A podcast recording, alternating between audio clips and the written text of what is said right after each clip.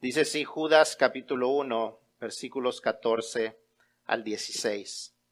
De estos también profetizó Enoch, séptimo desde Adán, diciendo, He aquí, vino el Señor con sus santas decenas de millares, para hacer juicio contra todos y dejar convictos a todos los impíos de todas sus obras impías que han hecho impíamente y de todas las cosas duras que los pecadores impíos han hablado contra él.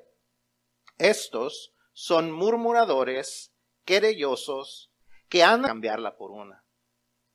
Damos las gracias y te pedimos que tu Espíritu Santo hable a nuestras vidas y nos muestre las áreas que están en peligro, las áreas que necesitan cambiar. Porque te lo pedimos y te damos gracias en nombre de Cristo Jesús. Amén. ¿Pueden tomar sus asientos? Y bueno, una multitud de películas se han convertido en trilogías una serie de tres estrenos y una de ellas fue la trilogía de Regreso al Futuro, donde encontramos en tres distintas ocasiones a estos viajeros del tiempo, esos personajes que viajaron al pasado, reescribieron el presente para que las cosas pudieran ser mejores en el futuro. Hemos estado hablando eh, ya esta es la tercera ocasión en que vamos a estar hablando de esto y, y nuestra vida es algo muy similar. Nosotros viajamos al pasado por medio de la Biblia para que eso afecte nuestro presente de tal manera que podamos mejorar nuestro futuro. Dios nos da la oportunidad de hacer eso. Quizás no tenemos una máquina del tiempo, pero podemos viajar por medio de la lectura al pasado, aprender de lo que ellos hicieron o no hicieron, y podemos aprender a cómo corregir nuestras vidas ahora mismo, de tal manera que nuestro futuro no sea el mismo. La atleta cristiana Jackie Joyner Kersey dijo en una ocasión, es mejor mirar hacia adelante y prepararse que mirar hacia atrás y arrepentirse. Es mejor mirar hacia adelante y prepararse que mirar hacia atrás y arrepentirse por lo que no hemos hecho. En una, esta es una, la, la, última parte de las advertencias de Judas contra la fe falsificada y Judas nos da cuatro descripciones más de las acciones de aquellos que son creyentes falsificados y también nos habla acerca de las consecuencias. Judas nos ha estado dando distintas señales de cómo se ha visto los creyentes falsificados en el pasado para que aprendamos a reconocerlos en el presente, de tal manera que no les demos lugar un lugar de influencia en nuestras vidas, en la vida de la iglesia, y por supuesto que no nos convirtamos nosotros en ese tipo de creyentes falsificados. Judas nos ha, dado ya seis señales. En el primer mensaje hablamos de que los rebeldes, los traidores, los que traicionan a Dios, los carnales, los que prefieren sus propios eh, deseos, son falsos creyentes. En el segundo mensaje aprendimos que los desbocados, los que no se limitan, los traficantes, aquellos que quieren ganancias personales y los orgullosos son creyentes falsos. Y los que tienen ese estilo de vida son claramente ese tipo de creyentes. Como dije la semana pasada, todos podemos tropezarnos en ocasiones, todos podríamos fallar en, alguna de estas eh, descripciones, pero es una cosa tropezarnos, una cosa muy distinta vivir en el suelo, ¿o no? Es muy distinto tropezarnos en ocasiones porque somos personas imperfectas, porque estamos aprendiendo a caminar en los caminos del Señor, a siempre andar en el piso. Así que para terminar su advertencia, Judas nos da cuatro señales más de cómo son los creyentes falsificados y nos lleva al futuro para que podamos ver las consecuencias que ellos enfrentarán. Las consecuencias que enfrentará todo creyente falsificado, toda persona que dice creer en Dios, pero que la verdad, sus, sus, sus actos, sus acciones demuestran algo muy, pero muy distinto. Judas comienza esta porción mencionando una profecía de Enoch descendiente de Adán. Si usted lee el libro de Génesis eh, eh, en el capítulo 5, usted verá que él es como describe, como describe Judas, el séptimo, el séptimo descendiente de Adán, de, la séptima generación después de Adán. Y, y eh, le atribuye esta, esta profecía a un libro que se llama el libro de Enoch. Es un libro que nosotros no tenemos en nuestra Biblia, pero es un libro que es parte de la historia o de la, de la cultura judía que contiene profecías apocalípticas, y, pero como les digo, no está incluido dentro dentro de nuestro canon bíblico, pero es parte de la tradición judía teológica. Si recuerdan al principio de la serie, les dije que Judas habla de algunas cosas y le está hablando a una, a una audiencia mayormente judía que iba a reconocer este tipo de libros, que iba a reconocer este tipo de dichos, pero quizás para nosotros no son tan, tan conocidos, no estamos muy familiarizados. Hablamos hace algunas semanas acerca del cuerpo de Moisés y esta es una de las otras cosas que él menciona. Y más adelante vamos a hablar un poquito más de esta profecía y, y, qué es lo que sucede con lo que, con lo que él está diciendo. Pero Judas usa esto para hablarnos de lo que viene, para aquellos que se presentan de una manera, pero viven de otra, que se presentan dentro de la iglesia como creyentes, lo que demuestran estas cuatro características que vamos a ver. Tanto presentan ya sean estas cuatro o las otras seis que vimos en las semanas anteriores. Es que vamos a ver estas cuatro características que debemos evitar si es que nuestra fe es auténtica y no falsificada. Si es que usted está llenando su boletín, está el primer espacio. Y dice que los creyentes falsificados son quejumbrosos. Los creyentes falsificados son quejumbrosos. La primera señal que nos da Judas en este versículo es que los falsificadores son quejumbrosos, son murmuradores.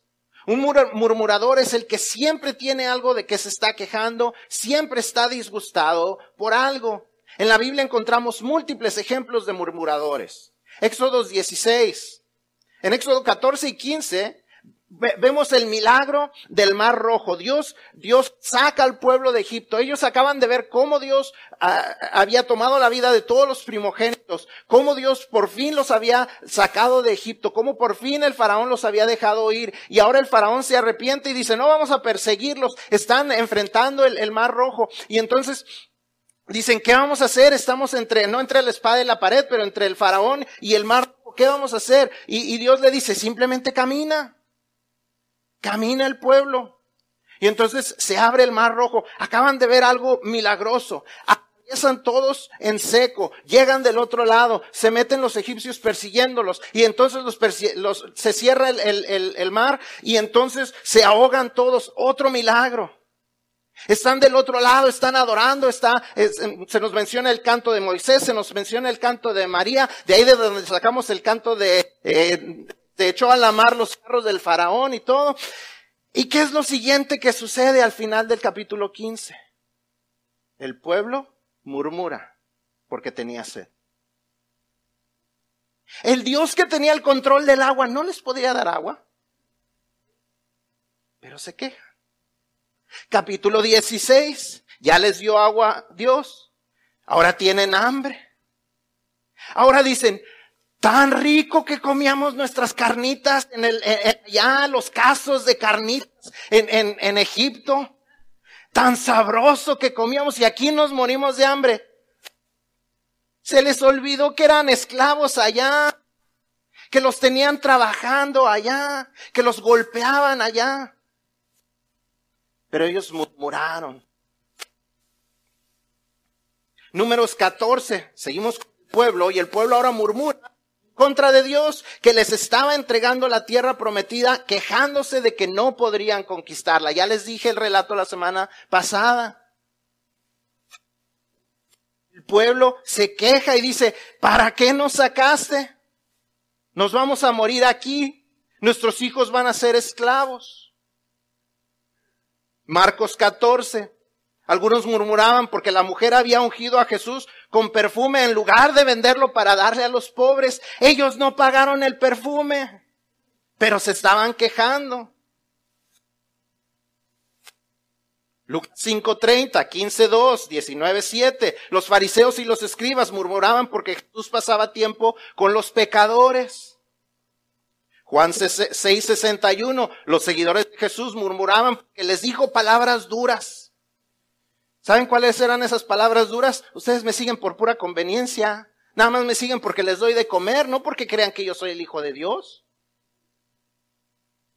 Pero esas eran palabras duras. Uy, murmuraron a la gente. Y dice que después de todo eso, muchos dejaron de seguirlo. Vez tras vez vemos que una fe falsificada lleva a la murmuración. Cuídate de los quejumbrosos y cuídate de ser uno de ellos. ¿Qué sale de tu boca? ¿Salen más quejas que alabanzas? Cuidado con eso. Aprende a dar gracias a Dios cada vez que estás tentado a quejarte. Si la gente de la iglesia con la que te juntas solo se queja de su vida, de las cosas que pasan en la iglesia, de lo que se hace, de lo que no se hace, búscate otro grupo. La queja es el resultado del descontento y el descontento es el resultado del desagradecimiento y el desagradecimiento es el resultado de una fe falsificada. Si usted no había oído esa palabra desagradecimiento, también es para mí. Eh, lo tengo que buscar en el diccionario. La queja viene a causa del, del descontento. El descontento viene a causa del desagradecimiento y el desagradecimiento viene a causa de una fe falsificada. Porque una fe auténtica sabe dar gracias por lo que Dios hace. Y una persona agradecida sabe estar contenta con lo que Dios hace. Y donde hay contentamiento, no hay lugar para la queja. La fe auténtica aprende a reconocer lo que Dios ha hecho inmerecidamente. Y por cada queja que puede tener, tiene por lo menos dos o tres agradecimientos que puede dar. Cuando la queja venga a su mente, piense también qué tiene que agradecer. Porque si solamente hay queja en su boca, solamente hay queja en su pensamiento, hay un problema de una fe falsificada. Número dos, la segunda ah, característica que nos dice Judas es que los creyentes falsificados son criticones. La Reina Valera 60 los llama querellosos. La nueva, o sea, que causa mucha querella. La nueva versión internacional los llama criticones. Un poquito más claro, más conciso a lo que nosotros entendemos. Es la gente que todo critica, pero en nada coopera en cierta manera va conectado y es quizás resultado de ser quejumbrosos. El quejumbroso encuentra de qué quejarse, el criticón encuentra de quién quejarse. El quejumbroso encuentra de qué quejarse, el criticón encuentra de quién quejarse. Ah, es culpa del hermano. Oh, es que la hermana no hizo. Oh, es que los hermanos siempre hacen. O es que las hermanas nunca ayudan, o es que los hermanos siempre hacen lo que quieren, o es que nunca recogen, o es que nunca limpian. Es que siempre quieren que esté limpio, es que nunca nos dejan hacer, es que siempre hacen todo, siempre se hace todo lo que quieren. Todo que criticar. Claro que existe la crítica constructiva que se debe dar para corregir a alguien que quizás está haciendo algo malo, que quizás podría ser algo mejor, pero eso se hace directo con la persona. El criticón se queja de las personas con el público, no con las personas. En ocasiones la persona ni siquiera sabe que se está hablando de ella. No te juntes con los criticones. No des oído a las críticas de otras personas. Cuando alguien se viene a quejar de alguien más, mándalos a que lo digan a la persona o mejor aún diles, vamos y te acompaño. Porque va a suceder una de tres cosas. Una, van a ir y ayudar a corregir a la persona que está haciendo algo incorrecto y qué bueno. Número dos, la persona se va a arrepentir y va a decir, no, ¿sabes qué? Pues a lo mejor ni está tan mal lo que están haciendo. Vamos a darle chance, vamos a darle gracia. Vamos a cubrirlos de gracia. O número tres, esa persona va a dejar de venir a decirte a ti las críticas. Y va a buscarse a alguien más que le escuche. Cualquiera que sea el resultado será lo mejor para ti. No des oídos a esos creyentes falsificados que están tan ocupados criticando a otros que no les da tiempo ni fuerzas para ellos hacer algo de beneficio. La única persona que no comete errores es la aquella persona que no hace nada. Cuídate de dejarte influenciar por los criticones y cuídate de ser un criticón. Si hay algo que corregir, acércate a la persona. Si tú lo sabes hacer mejor, enséñale a hacerlo. Pero no le andes diciendo a toda la demás gente. Eso no es lo que Dios llama a hacer. Número tres. La tercera característica que Judas nos enseña es que los creyentes falsificados son egocéntricos. Nos dice Judas que otra característica de los falsificados es que andan según sus deseos. Son aquellos que solo piensan en sí mismos, solo piensan lo que ellos, a ellos les apasiona o a ellos les encanta. No estoy diciendo que debemos de ser ascetas, ser austeros, ser secos, que, que no tengamos gustos personales o que no tengamos cosas que nos agraden. No, Dios no nos mandó a que fuéramos grises. No creo que Dios nos llama a ignorar cosas que nos agradan, los deportes, los autos, la moda o cosas semejantes. Dios nos, Dios nos ha creado con ciertos gustos y de ciertas maneras y ciertos atractivos, pero Ninguna de esas cosas se deben de convertir en ídolos para nosotros. No pueden tomar el lugar de Dios, no pueden tomar prioridad sobre la unidad de la iglesia. Recordemos que Judas está hablando a un grupo en el contexto de la iglesia y cómo deben vivir como individuos, pero dentro de la, de la agrupación de creyentes. Hay iglesias que se dividen por cosas realmente tontas. El autor cristiano Tom Rainer hizo una encuesta informal preguntando razones absurdas porque las iglesias se han dividido y compartió sus 25 favoritas. Les voy a compartir algunas, no tengo tiempo para compartirles todas, pero les voy a compartir algunas. Lo largo de la barba del pastor.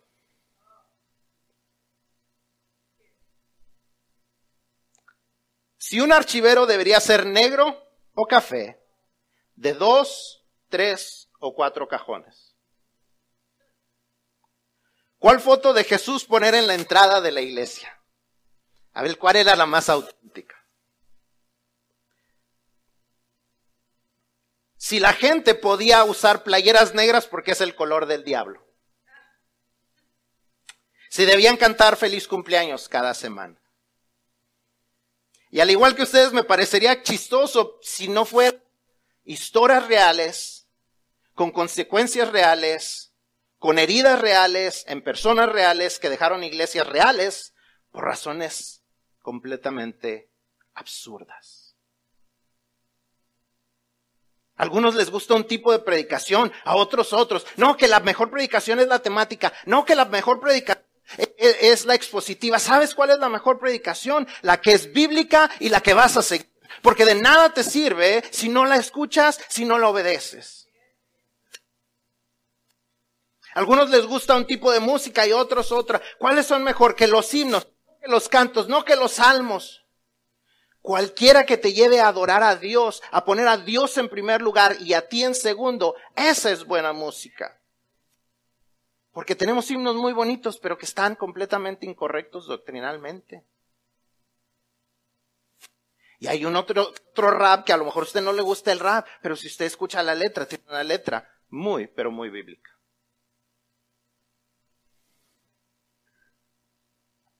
Ningún tipo de música vale la división de la iglesia.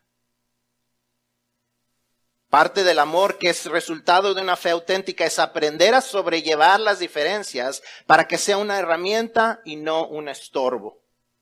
Ese principio funciona en toda relación. Ese principio le va a funcionar en su matrimonio. Ese principio le va a funcionar en sus relaciones dentro de la iglesia. Ese le va a funcionar en todas sus amistades. No todos somos iguales. No todos debemos ser iguales.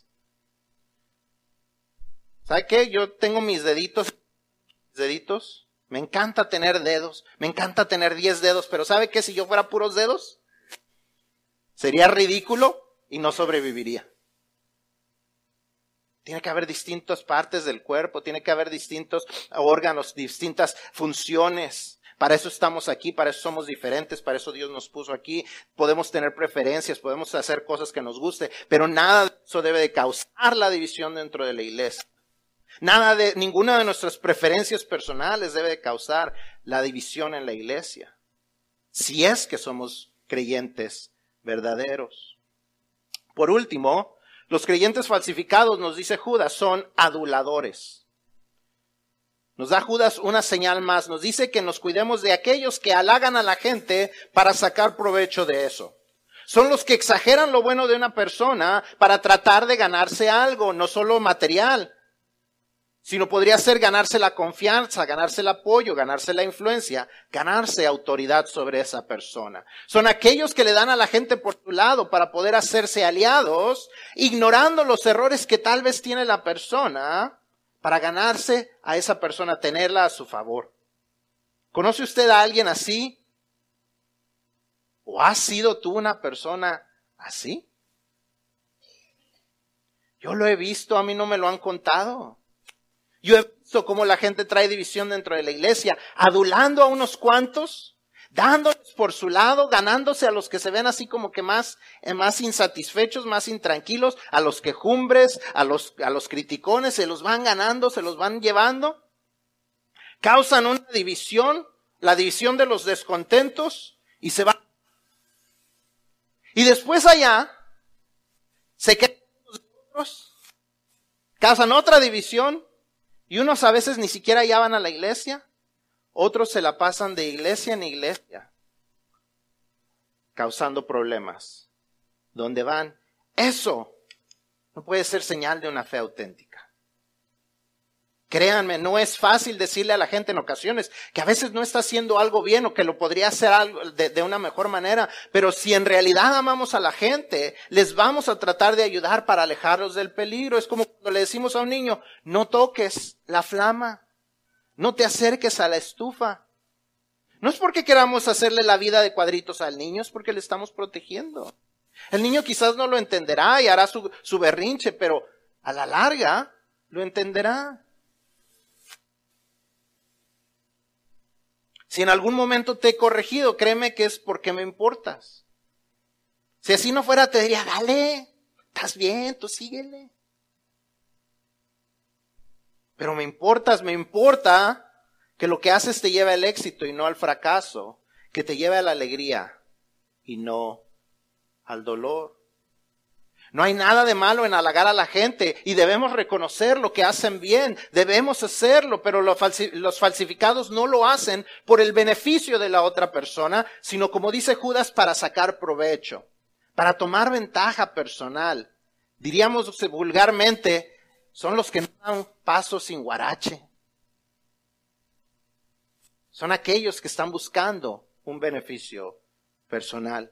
Cuídate de esas personas que siempre dicen que estás bien. Y cuidado con ser una persona tan enfocado en ti mismo que uses las emociones ajenas para tu beneficio personal. le voy a decir al hermano o la hermana ah, que... Bueno, a veces yo sí lo hago porque les digo, hermana, qué sabrosas estaban las enchiladas. A ver si se acuerda en el tiempo de aprender al pastor y me hace unas para mí. Pero bueno, eso es otra cosa. Pero tenemos que tener cuidado, hermanos, seriamente. Cuando decimos algo de la gente, cuando hablamos bien, cuando los adulamos, no hay ningún problema, pero hagámoslo por beneficio, no para sacar un beneficio personal. Y entonces al ver estas cuatro características que Judas nos da de los falsificados, entonces podemos entender por qué viene un juicio contra ellos. Y regresamos a los primeros versículos, al versículo 14 y 15. Los creyentes falsificados eventualmente enfrentarán un juicio. Judas nos dice que el día viene cuando el Señor vendrá con sus santos. Nos dice que el libro de Enoch dice esta, esta profecía, pero también lo encontramos en, la, en nuestra Biblia, en Deuteronomio 33, 2. Moisés está diciendo una, una bendición sobre el pueblo y el versículo 2 dice, Jehová vino de Sinaí y de Seir les esclareció. Resplandeció desde el monte de Parán y vino de entre diez millares de santos con la ley de fuego a su mano derecha. El fuego en la Biblia siempre es una señal del juicio de Dios. Como vimos hace dos semanas, tarde o temprano el juicio de Dios viene a todos y castigará a todos los que prefirieron vivir una fe falsificada a una auténtica. Él castigará a los que Judas describe como los impíos de todas sus obras impías que han hecho impíamente. ¿Sí? Para que no digan, algo no quedó claro, no, nos está diciendo claramente. Los que se han rebelado en contra de Dios, haciendo lo que a Dios le desagrada de manera desagradable y que han hablado cosas desagradables en contra de Dios. Yo no sé si usted lo puede notar, pero Judas está preocupado verdaderamente de esta situación. Él está tratando de enfatizar lo que está sucediendo al repetir todas estas cosas, estas palabras. Es como si dijera, Dios castigará a los malos que hacen cosas malas y hablan cosas malas de manera mala. Hay un énfasis en lo que Judas está diciéndonos. Quiere avisarnos, quiere advertirnos que no caigamos en eso y que no dejemos que otra gente caiga en eso y que digan que son cristianos y los dejemos ser parte de la iglesia así como así. Hay una gran preocupación, lo dijimos al principio, en el primer mensaje de Judas. Él quería mantener la, unidad de la iglesia y parte de mantener la unidad de la iglesia era esa preocupación de que no viniera el juicio sobre ellos, que ellos pudieran entender El miércoles, el miércoles eh, en la meditación les decía yo, el libro de Daniel, capítulo 4, Dios le manda una advertencia al rey Nabucodonosor. Le dio un año completo para que se arrepintiera y después de 12 meses él siguió viviendo el mismo tipo de vida. ¿Qué es lo que sucedió? Vino el castigo que se le había prometido. Daniel ya le ha dicho, ¿qué tal si te arrepientes? Quizás se extenderá tu reino. Y él hizo caso omiso. Él ignoró completamente lo que Daniel le dice. Lo mismo nos está diciendo Judas, no ignores, entiende que viene un castigo para aquellos que están haciendo las cosas mal. Y es un castigo que viene, es un castigo que está prometido. No hay duda de que los que viven en un estilo de vida que demuestra estas diez señales que hemos visto durante las últimas tres semanas son creyentes falsos y recibirán un castigo. No hay duda de que un estilo de vida que demuestra rebeldía, traición, carnalidad, desenfreno, lucro deshonesto, orgullo, queja, crítica, egocentrismo y adulación fingida es una vida que está dando el fruto de una fe falsificada. Y tarde o temprano la persona que vive así, lo reconozca o no, lo acepte o no, enfrentará la ira de Dios y el castigo de Dios. Por eso es importante que no dejemos que este tipo de creyentes falsos tenga un lugar de influencia en nuestra vida y en la vida de la iglesia. Y aún es más importante que seamos nosotros honestos con nosotros mismos y con Dios. Y si estamos exhibiendo una o más de estas características, que nos arrepintamos. Y como les dije en el pasado, en los pasados mensajes, intercambiemos con Dios nuestra fe falsificada por una fe auténtica. Porque eso es lo que Dios quiere para nosotros. Él quiere darnos una fe auténtica. Una fe auténtica solamente puede venir de Dios. Y lo vamos a hablar un poco más la próxima semana. Pero una fe auténtica solamente viene de Dios. No es por lo que nosotros hacemos. No es por los actos que hacemos. Todos estos actos, no es que estos actos causen una fe falsificada. Una fe falsificada causa estos actos. Es lo natural de una fe falsa. Y cuando nosotros tenemos una fe verdadera, naturalmente haremos lo que hace una persona con una fe verdadera. No tenemos que hacer ciertos actos para tener la fe verdadera. Solamente Dios nos puede dar esa fe verdadera. Pero cuando tenemos esa fe auténtica, vamos a dar frutos de una fe auténtica. Pablo nos recuerda en 2 Corintios 5:10 que es necesario que todos nosotros, le está hablando una iglesia, es necesario que todos nosotros comparezcamos ante el tribunal de Cristo para que cada uno reciba según lo que haya hecho mientras estaba en el cuerpo, sea bueno o sea malo. Debemos asegurarnos que nuestras acciones no son consistentes a las de una fe falsificada. Ya se nos dieron diez advertencias, seamos honestos con nosotros mismos y pensemos cuál estoy viviendo hoy o cuál es mi mayor debilidad. Yo les puedo decir que si yo soy honesto, una de mis mayores debilidades fue una de las que hablamos la semana pasada y eso es el orgullo. Yo me tengo que cuidar constantemente de no dejar que el orgullo torne mi confianza En confianza en mí mismo. Lo he hecho en el pasado y le puedo asegurar que los resultados no han sido buenos. No quiero volver a pasar eso. No quiero volver al castigo o a la disciplina que Dios me envió. Gracias a Dios recibí la disciplina aquí y no en lo eterno. Pero yo le puedo asegurar que si yo no tengo cuidado con el orgullo, el orgullo me gana. Y cada uno de nosotros tenemos que conocer nuestras debilidades. Cada uno de nosotros tenemos que pensar, ¿cuál de estas es mi mayor debilidad? ¿De cuál me tengo que cuidar? ¿O cuál ya estás viviendo y debes abandonar? Quizás si piensas, si atrás empiezas a decir, en los últimos seis, ocho meses, ah, qué quejumbre me he vuelto. Ah, qué criticón me he vuelto. Algo tiene que cambiar. ¿Cuál puedes ver dentro de la iglesia y necesitas orar para que algo pase al respecto? Todos tenemos la responsabilidad de salvaguardar la iglesia, la integridad de nuestra iglesia. Para eso Dios nos hizo parte de ella. Ya hablamos mucho de cómo se ve una fe falsificada, ya tenemos múltiples señales. Ahí están las diez que hemos estudiado. Ya tenemos diez señales para qué es lo que no debemos de hacer. La pregunta ahora es quizás para ustedes, y entonces, ¿cómo se vive una fe auténtica? La próxima semana, para hacer el cierre de la serie, vamos a ver lo que Judas se enseña. Pero piensen en estas diez señales.